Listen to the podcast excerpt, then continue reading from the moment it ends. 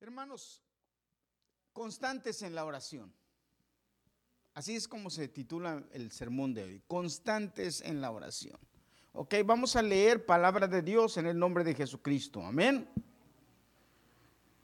Dice Lucas 18 del 1 al 8. Yo no sé si, si alcancen a ver esto que nos puso Juanito ahí, que me gusta lo que pone Juanito. A ver, gloria a Dios, que Dios lo bendiga.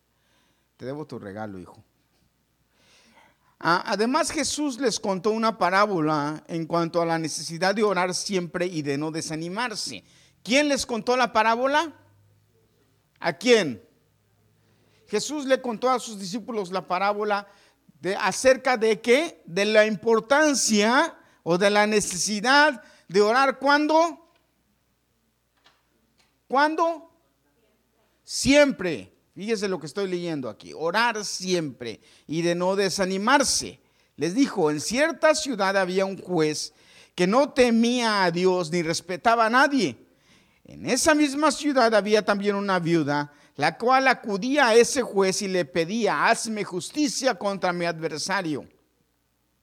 Pasó algún tiempo y el juez no quiso atenderla, pero después se puso a pensar el juez, aunque no temo a Dios ni respeto a nadie, o sea, en otras palabras, me vale todo. Eso es lo que dijo el juez, no me interesa nada.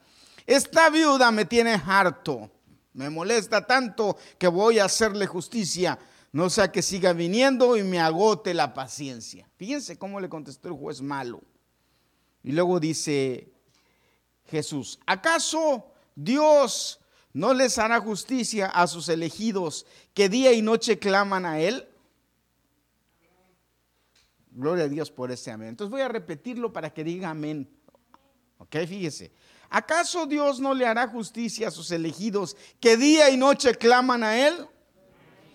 ¿Se tardará en responderles? No. No. Y les digo que sin tardanza les hará justicia. Pero cuando venga el Hijo del Hombre, y esta es la pregunta clave, ¿hallará fe en la tierra? Amén. ¿Sabe por qué, hermano? Porque el que tiene fe ora. Y la pregunta es aquí, ¿hallará quien ore? Estamos pasando y viviendo una crisis de oración, hermano. La gente ya no ora. Pero quiero decirte algo, ¿sí? La gente ha orado desde el principio.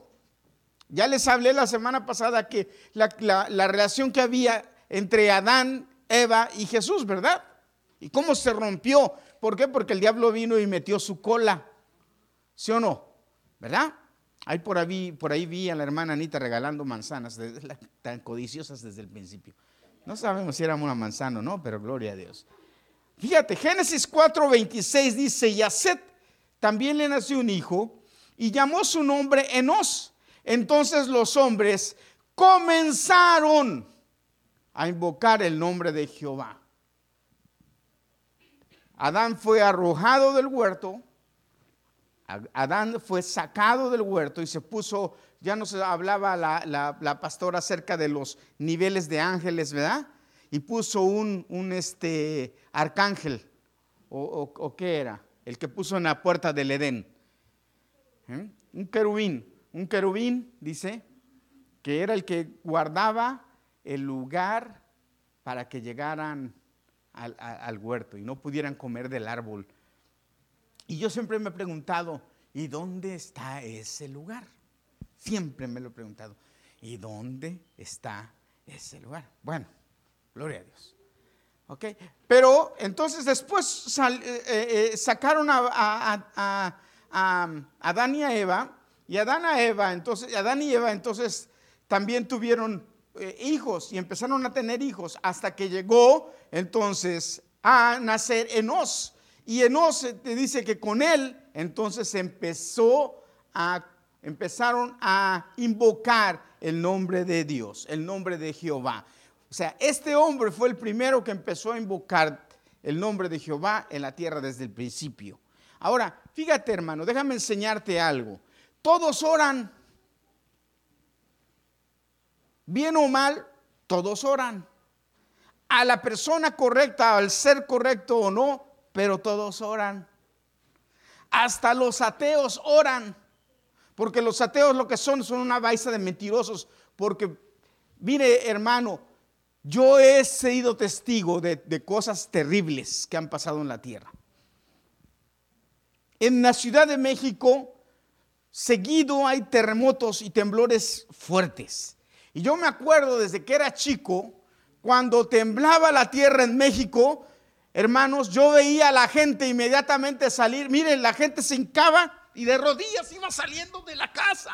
Yo les decía, bola de nacos, corran. De rodillas más, más se van a tardar. Pero la gente no oraba, pero cuando temblaba la tierra sí oraba. ¿Por qué? Porque cuando la gente le vienen cosas malas, ora.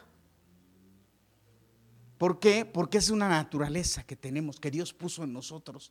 El anhelar o el querer o el buscar a alguien superior a nosotros. Es natural. Usted se enferma y luego, luego, ay Diosito, ¿sí o no? No ora toda la semana, pero se, se enferma y ahora con el COVID no oramos, pero nada más nos sentimos un poquito mal, ay Dios, que no me vaya a dar COVID. Los infieles oran. La gente, mire, va el, el, pecador más malo, el pecador más malo va manejando y de repente tiene un accidente y ¿qué es lo primero que clama? Ay, Dios mío. ¿Sí o no? Porque todos oran, todos claman, todos piden mal o al equivocado, pero todos los las personas, porque toda la gente ora, hasta los paganos, los inicuos, los malvados oran. Ahora, ¿cuál es lo importante aquí o qué es lo importante, hermanos? Que nosotros debemos entender que tenemos la obligación de tener una oración constante con Dios. Eh, debe ser en nosotros una obligación. Miren, hermanos, debiéramos aprender algunas cosas que la gente hace. Por ejemplo, a mí me llama mucho la atención eh, eh, muchas, muchas personas católicas que tienen la costumbre de orar el rosario todos los días. Y los que han sido católicos saben que han visto gente. ¿Y qué tienen el rosario en la mano, verdad? ¿Qué es el rosario? Alguien que me diga que sepa el rosario. ¿Eh? Es una, un collarcito con bolitas y cada bolita es una vez que oran y se lo avientan todo. Ahora, mi pregunta es, ¿qué tanto les servirá? Si le orarán al correcto o no. Porque a quién hay que orar? Al Padre, en el nombre de Jesucristo. Eso ya lo sabemos. Pero entonces, si no le oran al correcto, pues ¿de qué sirve? Pero oran. Nosotros como cristianos, hermanos, debiéramos copiar un poquito esa insistencia de orar esa persistencia de orar, como la Biblia dice, orar, repítalo conmigo, orar sin cesar. Y déjeme decirle, hermano, y enseñarle ahorita rápido algo. Si usted no tiene una agenda de oración, usted no ora. Usted debe tener una agenda de oración.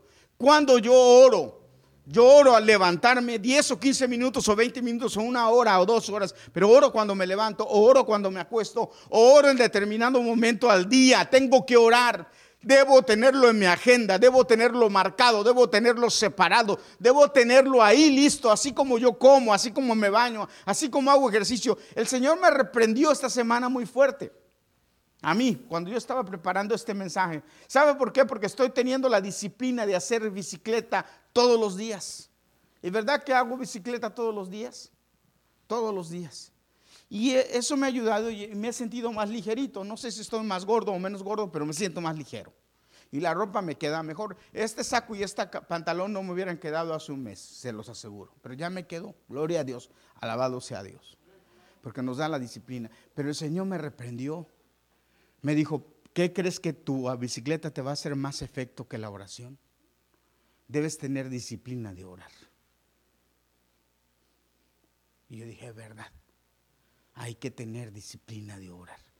Y usted y yo como cristianos, viviendo los últimos tiempos, necesitamos, escúcheme, necesitamos. Es más, voltee con el de al lado y dígale, necesitamos tener disciplina de oración. Y yo le voy a enseñar algunas cosas, algunos principios que la Biblia habla de la oración. La oración, hermano, fíjese lo que le voy a decir, es una prueba de la existencia de Dios. Dios existe, todo el mundo clama a Dios. Hasta le dije ya, hasta el ateo, todo el mundo clama a Dios. Caray, si todo el mundo clama a Dios, cuando las cosas se ponen feas, ah, entonces Dios existe. ¿O será que todo el mundo está equivocado? Porque aunque la gente lo niegue o con sus hechos o con su boca, cuando la cosa se pone dura, le sale el, ay Dios. ¿Sí o no? Sí, hermano. Y, y, es prueba viviente eso. Es prueba. Yo le decía hace rato, yo he vivido situaciones difíciles y, en esas situaciones difíciles hemos visto cómo la gente busca a Dios. en el 911, en Nueva York, en el 911 en Nueva York, todo el mundo, ay Dios, y Dios, y Dios, y Dios. En los terremotos todo el mundo, ay Dios. Eh".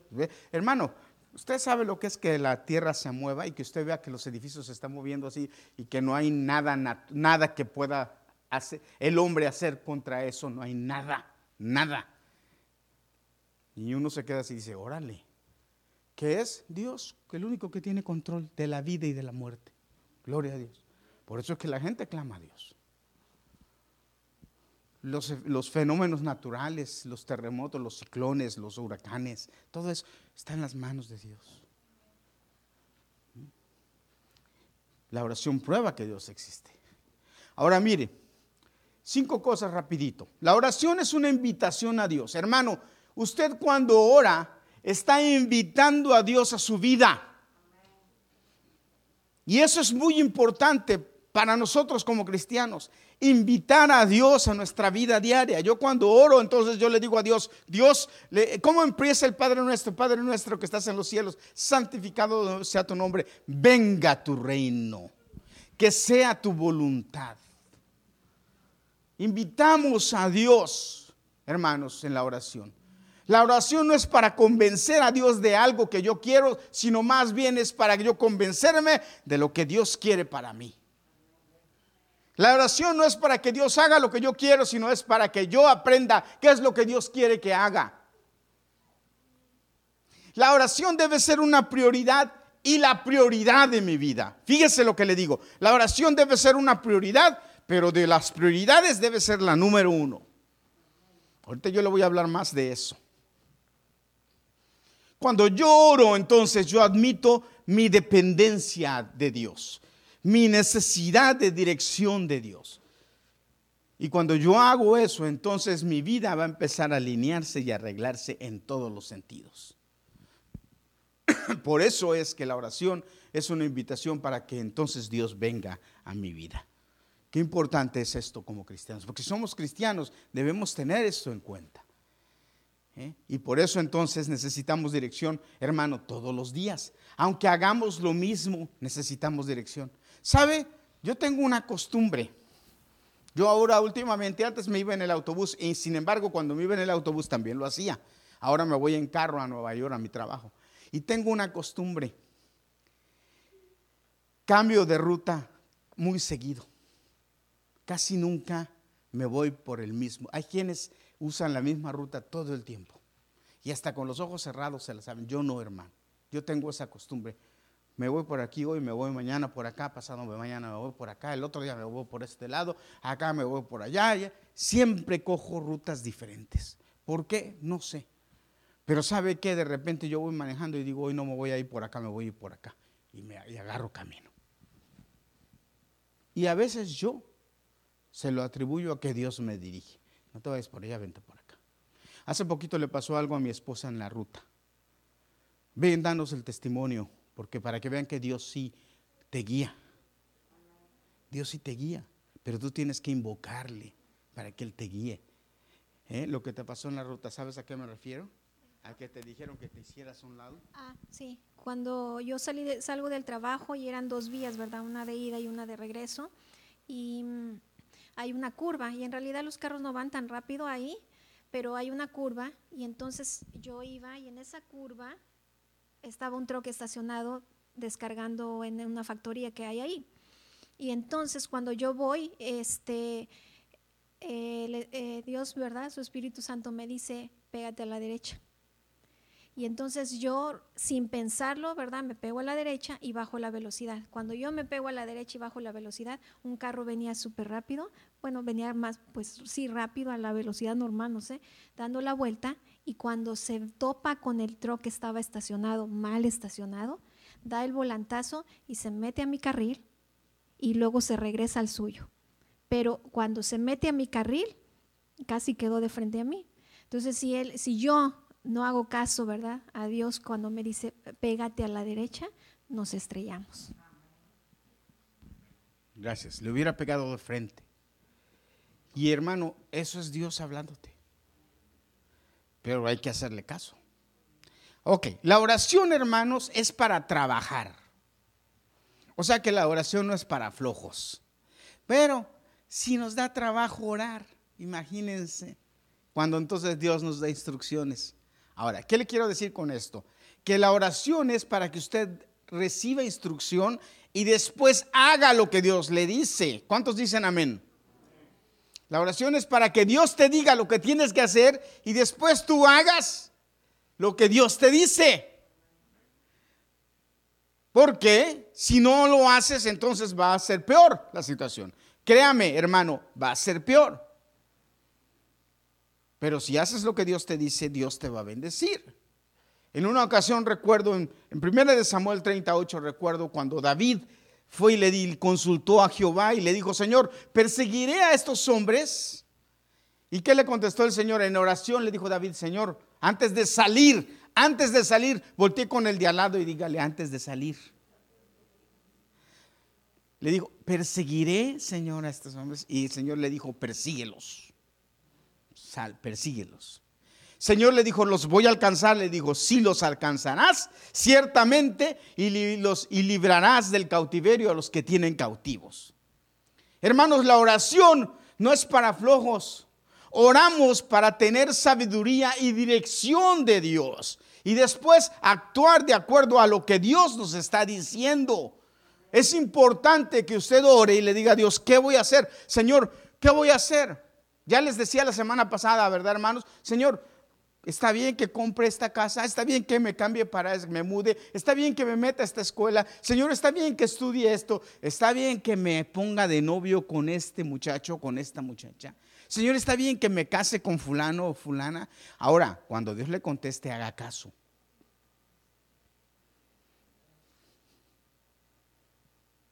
Señor, está bien. El Señor está bien que deje el trabajo. Está bien que cambie de trabajo. Está bien que vaya a otro trabajo. Señor, está bien que me quede en este trabajo. ¿Qué tú dices, Señor? Ahora, hay cosas que usted no le debe preguntar a Dios. Señor, voy a la iglesia hoy.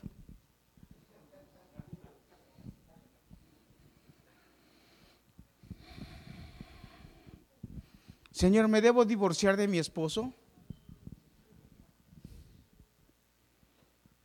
¿Verdad? Hay cosas que no hay que preguntarle, hay cosas que hay que hacer, que hay que poner ahí. Pero, pero para muchas cosas, aunque parezcan simples, hermano, sí usted debe preguntarle a Dios y esperar su respuesta. La oración también es una lucha. En la oración también luchamos. La Biblia nos enseña en Santiago capítulo 4, versículo 7, someteos pues a Dios. ¿Qué es? La primer lucha es tu carne, sométela a Dios. Hermanos, cuando usted se pone en oración, se somete a Dios. Somete su carne a la voluntad de Dios. ¿A cuántos les cuesta trabajo orar? Hermano, no me conteste, pero piense de verdad. ¿A cuántos les cuesta trabajo orar? Entonces cuando nosotros oramos, doblegamos la carne y nos sometemos a Dios. Pero fíjese cómo termina diciendo Santiago aquí, someteos pues a Dios, resistid al diablo y huirá de vosotros. O sea que la oración es también resistir al diablo. Cuando oramos estamos resistiendo al diablo. Hermanos, el diablo es experto en ponernos distracciones para no orar. ¿Sabe? Le voy a enseñar algo que usted ya debiera saber como cristiano. Al diablo no le preocupa un cristiano que no ora. Al diablo no le preocupa un cristiano que no ora. Si hay un cristiano que no que dice que es cristiano y que no ora, el diablo lo ve y ve que no ora y dice, no se preocupen por eso, ni gasten energías. Es como allá en la Segunda Guerra Mundial, que estaban en la Segunda Guerra Mundial, en plena guerra. Y llegaron los aviones estadounidenses y le dijeron, tírenle a esos, tírenle, tírenle, tírenle. Y los aviones estadounidenses y llegaron los aviones ingleses y tírenles a esos. Y, ahí los japoneses tirándoles. Y México mandó un escuadrón de aviones y cuando llegaron los aviones mexicanos, los mexicanos, a esos no les tiren, esos se caen solitos.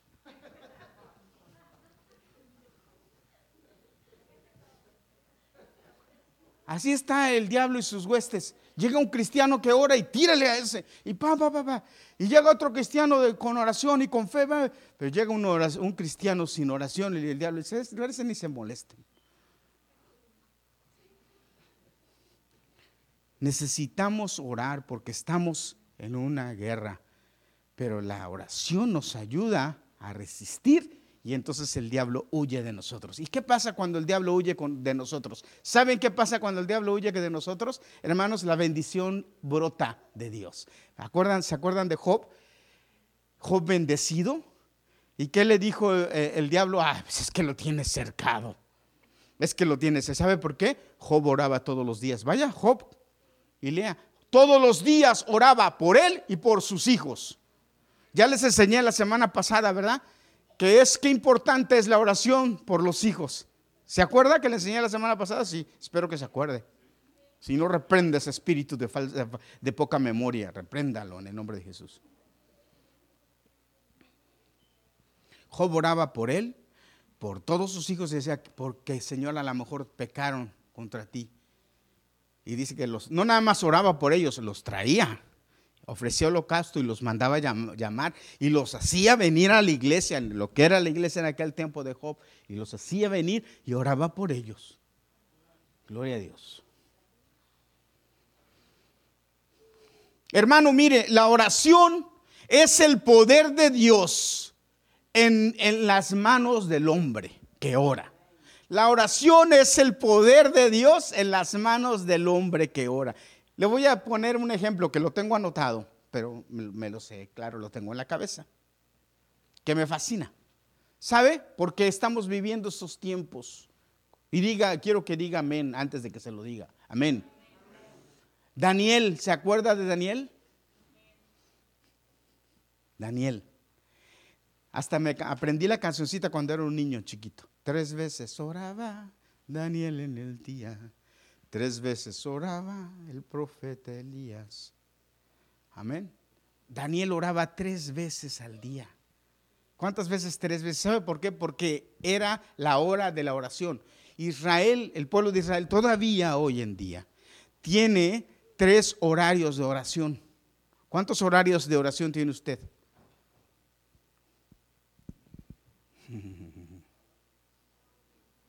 ¿Mm? Usted me va a decir, pastor, nosotros oramos todo el tiempo. Yo, qué bueno, pero debe tener un tiempo específico de oración en su agenda. Hermano, no importa que sean 10 minutos, 15 minutos, si quiere más, más, una hora, no importa, pero debe tener, este es el tiempo de oración. Orar. Usted me va a decir, pastor, pero así sí, ¿por qué no? Si tiene tiempo para todo, tiene esquecho para todo, se sienta a la mesa a comer, ¿verdad? Que se sienta y come y se avienta qué, 45 minutos, una hora, o, come a lo mejor en 15 minutos, pero son una hora de sobremesa. Y eso es rico, ¿verdad? Gloria a Dios, qué bueno, no está mal.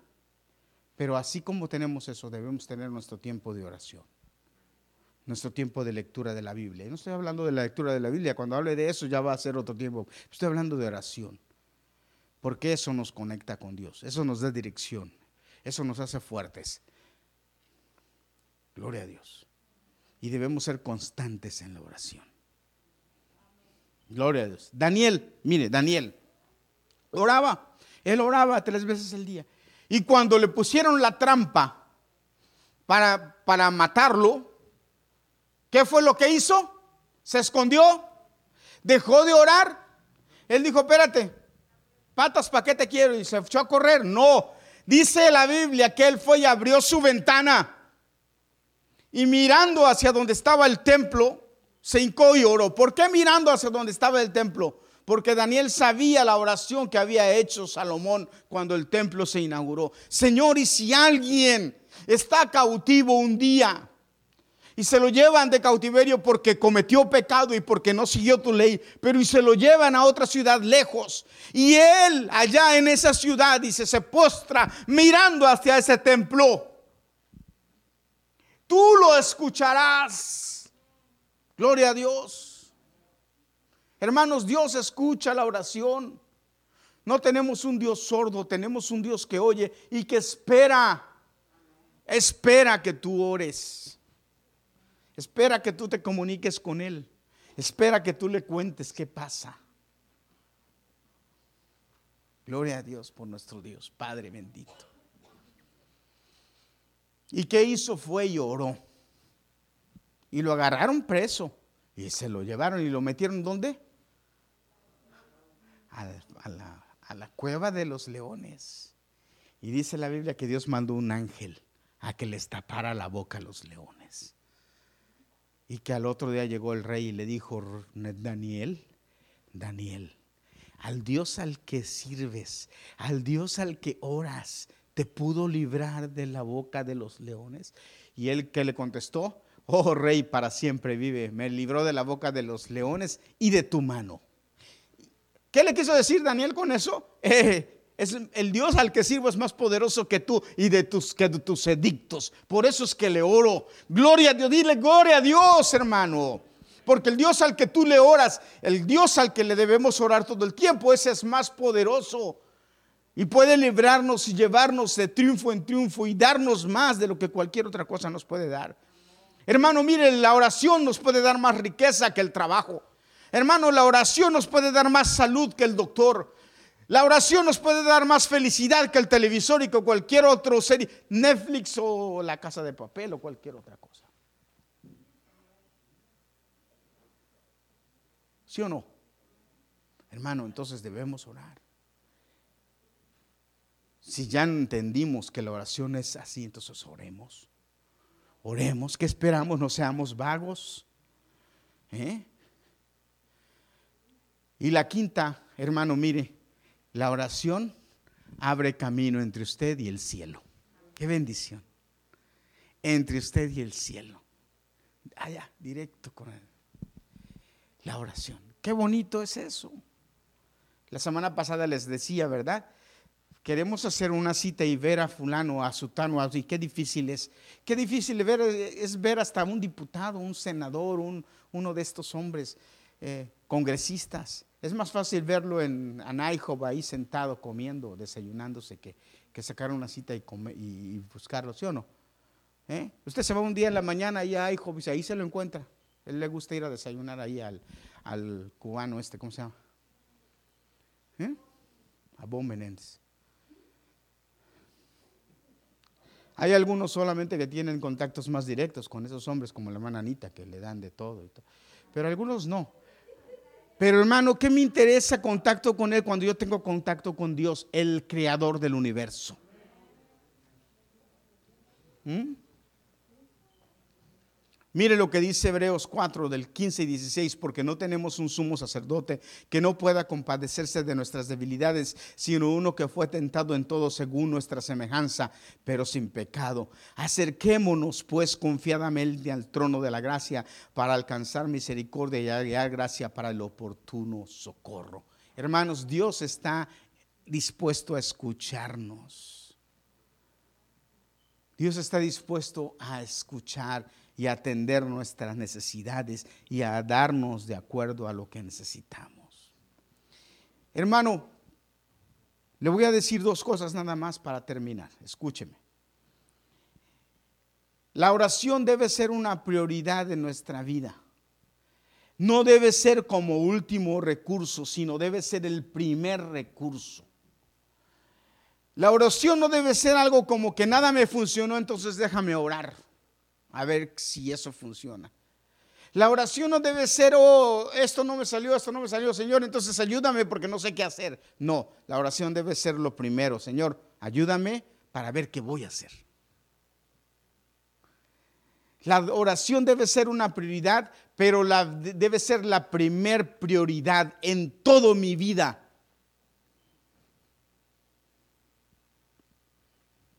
Hermanos, si nosotros cambiáramos nuestras prioridades, nuestra vida cambiara. nuestra vida fuera diferente. Hay algunos hermanos que tienen las prioridades torcidas. Primero esto, luego esto y luego esto, porque dicen esto es lo más importante y luego esto es lo más importante. Hermano, no, lo, lo más importante es Dios. Y lo de Dios, dice la Biblia, y, usted sabe de memoria este texto porque se los he repetido miles de veces, ¿verdad? ¿Sabe de qué texto le voy a hablar o no? Busque primero el reino de Dios y su justicia, y todo lo demás vendrá solo, solo, solo. Dice la Biblia que las bendiciones le alcanzarán. Mire hermano, le voy a poner este ejemplo. ¿Sí? Hay, hay, personas que dicen, oh, yo gané 500 dólares. Ok, tengo que pagar la renta, tengo que comprar la comida, tengo que... Y empiezan a hacer las de pa, pa, pa, pa, pa. Y al final, oh, pero no me alcanzó para el diezmo. Entonces, no, no es que no me alcanza para el diezmo. Las prioridades las hacen al revés. Cuando lo primero que deben hacer es, ok, gané tanto, este es mi diezmo. Y después, pa, pa, pa, pa, todo lo demás. Hermano, créamele, todo le va a alcanzar y le va a sobrar. Pero no nos falta fe. Pero la fe crece cuando nos conectamos con Dios y le decimos, ¿qué hago? Señor, ¿qué hago? El Señor te dice esto. Entonces obedezco y me guío. Y hermano, mire, si acaso tenemos un Dios mentiroso, no. ¿Acaso tenemos un Dios que no tiene en cuenta lo que necesitamos? No.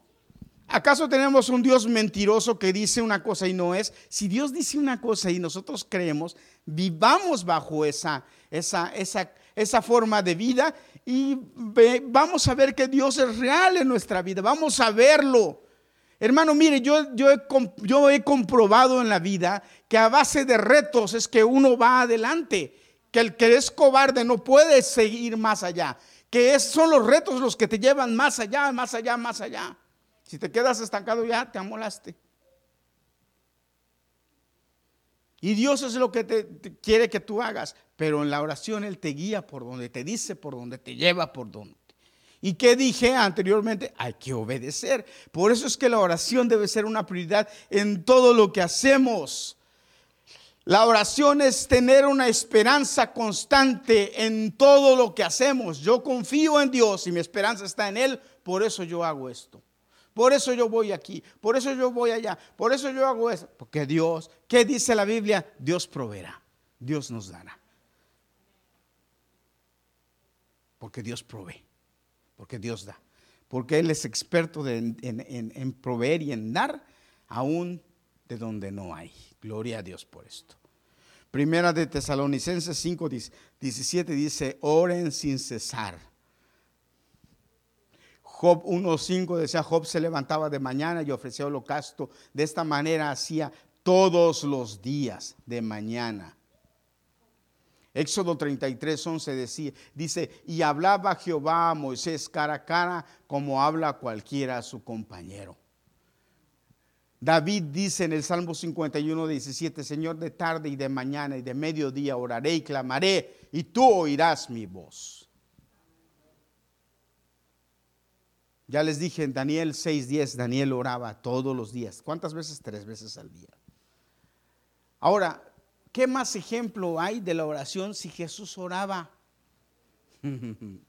Mire, en Marcos 1.35 dice, y levantándose muy de mañana, siendo aún muy oscuro, salió y se fue a un lugar desierto y ahí oraba. ¿Quién? Jesús.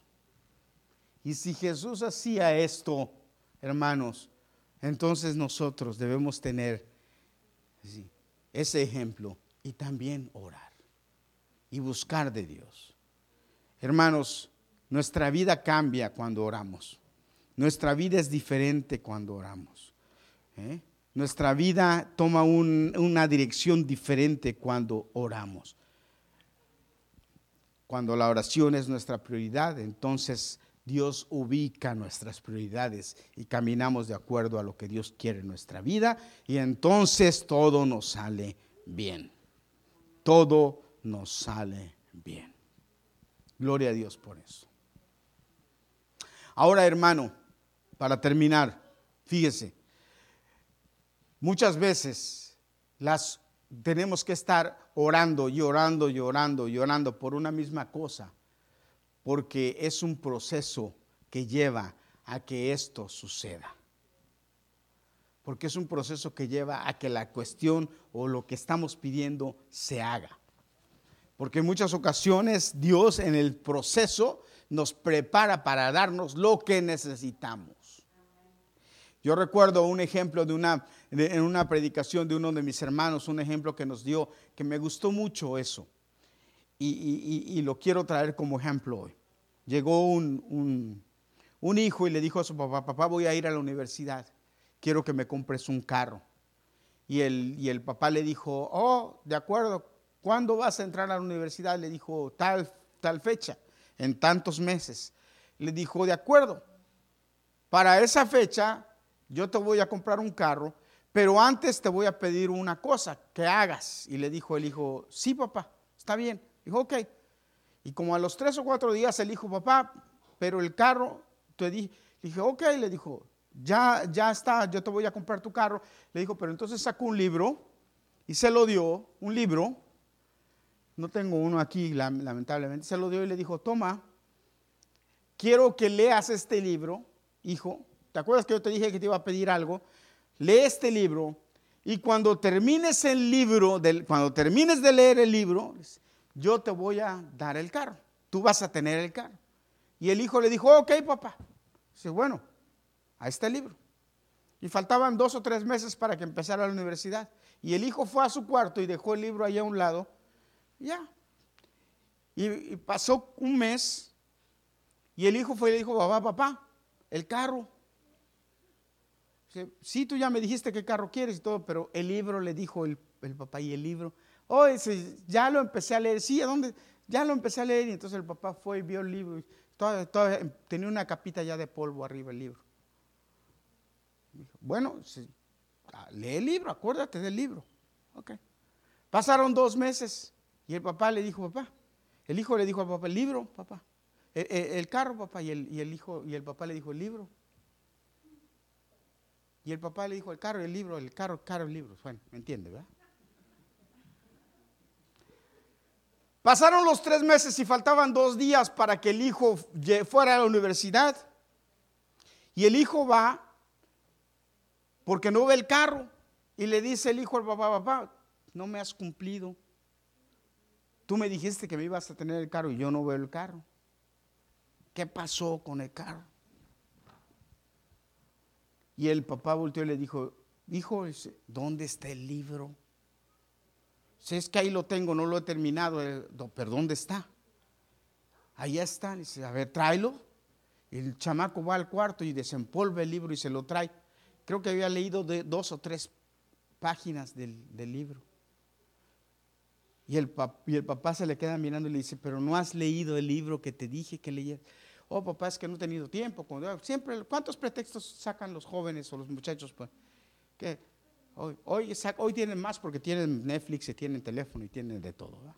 Y, HBO y, los deportes y el béisbol o el básquetbol o el fútbol o, y, Amazon Prime y todo eso.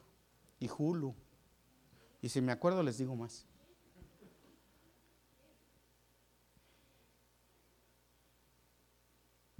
Y el papá agarra el libro y le dice, ok, y agarra el libro y le empieza a quitar las hojas y les empieza a tirar. Y al final arranca la última hoja la última hoja tenía un papel pegado. Y decía el papel, era un vale por el carro que el hijo le había pedido, que ya estaba pagado en la agencia. Lo único que tenía que hacer el hijo era ir con ese vale a la agencia para que le entregaran el carro. Y le, papá fue y le dio, le dijo, toma, ahí está tu carro. Y se lo dio. Y el hijo avergonzado agarró, pero la vergüenza no lo hizo dejar de ir por el carro, fue por el carro. Pero no leyó el libro. ¿Qué hizo? El padre tuvo que arrancar las hojas y perdonarle eso. Eso pasa con la oración. Dios está dispuesto a darnos un montón de bendiciones en el cielo, que ya las tiene ahí para ti. Y sabes, hermano, no te las da. ¿Por qué no se las pides en oración? Porque no más delante de él, Señor, Señor, dame, porque es bueno que le pidamos, porque es necesario, dice la Biblia, que el que se acerca a Dios crea que le hay y que qué? Y que es galardonador de los que le buscan. O sea que cuando usted va y ora, Dios le da. Pero Dios no le ha dado, ¿por qué no ora? Y después de oír todo lo que le dije, ¿qué espera? ¿Por qué no hace su plan de oración? ¿Por qué no dice hoy voy a orar? Desde hoy voy a orar todos los días a tal hora. Hermano, repito, no tiene que meterse a orar 20, 30, 50, una hora. Empiece a coger gusto a la oración. 10 minutos, 15 minutos. Empiece. ¿Sabe? Cuando empecé a hacer bicicleta, sí, no empecé a hacer una hora, porque Empecé poquito, 15 minutos, y terminaba así, y ni sudaba. Y de verdad ni sudaba. 15 minutos y no sudaba, ¿verdad? Ahora, hermanos, me puedo hacer 45 minutos, hasta una hora, y termino, pero a chorros, porque uno va practicando. La oración es igual, hermano. Empiece con poco, pero empiece con ciencia y háblele a Dios, diríjase a Dios, dígale lo que quiere, dígale lo que piensa, pregúntele que Dios habla, Dios es vivo, sigue siendo vivo, sigue siendo el rey del universo, sigue siendo el creador, sigue siendo el que lo formó y sigue siendo el que sabe lo mejor para usted y le puede guiar. Así es que yo le invito a que ore. ¿Tiene hijos? ore por sus hijos. Que le aseguro que si ora por sus hijos ya en esa oración y ora por su esposa o por su esposo, ya en esa oración se le van a ir 10 minutos. Yo oro, mire, todo, todo, cuando oro todos los días oro por mi esposa. Le digo, Señor, ayúdala, bendícela, dale más sabiduría, bendícela, llénala de bendiciones, sánala, cubre sus necesidades. Ya empiezo a orar por algunas cosas que yo sé de ella. Señor, esto, esto. Y luego por mis hijos.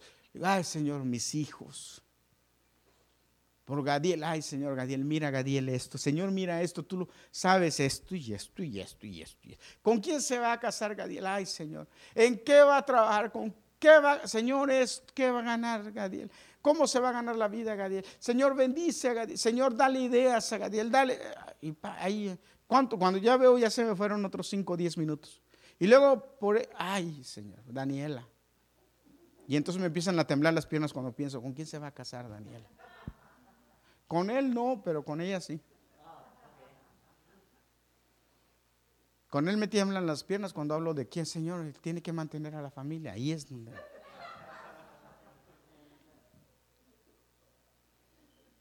Y luego termino y sigo con los hijos postizos. Señor Juan, mira Juan. Y luego termino y sigo, empiezo con la iglesia ahí, empiezo por familias, por los clanes. ¿Ustedes creen que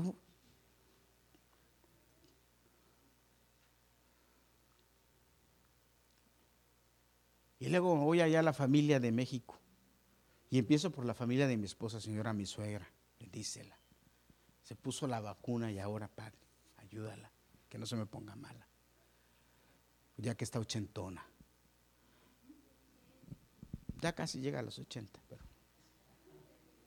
Y luego por ahí, hermano, mire, si usted ora, le va a faltar tiempo, pero tiene que empezar.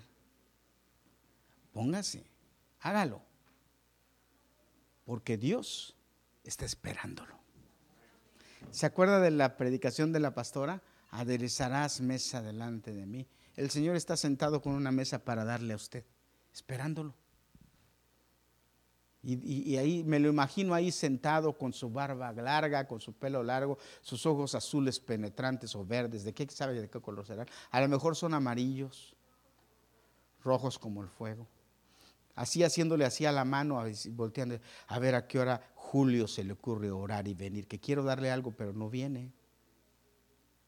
Y ahí Dios esperando. A ver a qué hora Adolfo viene a pedirme esto que le quiero dar y que le hace falta. Y aquí lo tengo, pero pues no viene. A ver qué hora Anita viene aquí. O Claudia. O Liz. O Heidi. O Michelle. O Anthony. O Chris. O Lorenzo. O Xiomara. O cualquiera de nosotros. Porque Dios quiere darnos bendiciones. ¿Qué tendrá Dios para ti en el cielo? ¿Qué quiere darte ya?